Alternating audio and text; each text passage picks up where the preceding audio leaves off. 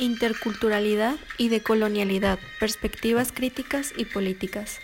El autor señaló que generalmente se entiende interculturalidad como el reconocimiento de la diversidad histórica, étnico-cultural de un país o región, como el atender las demandas de los pueblos ancestrales y generar políticas de reconocimiento e inclusión constitucional para ellos. La interculturalidad supone impulsar espacios de encuentro, diálogo y asociación entre seres y saberes, sentidos y prácticas distintas.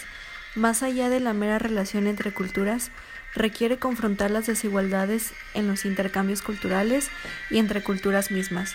La interculturalidad en el espacio de la sociedad y el Estado es un deber ser, alcanzable por medio de nuevas prácticas, valores y acciones sociales concretas y conscientes que se pueden construir mediante procesos formativos y participativos colectivos en los que se relacionan los miembros de culturas diversas.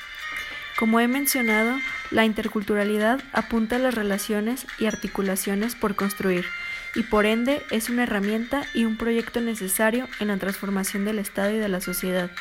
Vincular la interculturalidad a la colonialidad y viceversa es resaltar significados establecidos en movimientos sociopolíticos ancestrales que partieron no de la diversidad racial cultural, sino de las carencias coloniales y de su persistencia, comienza el modo de poder.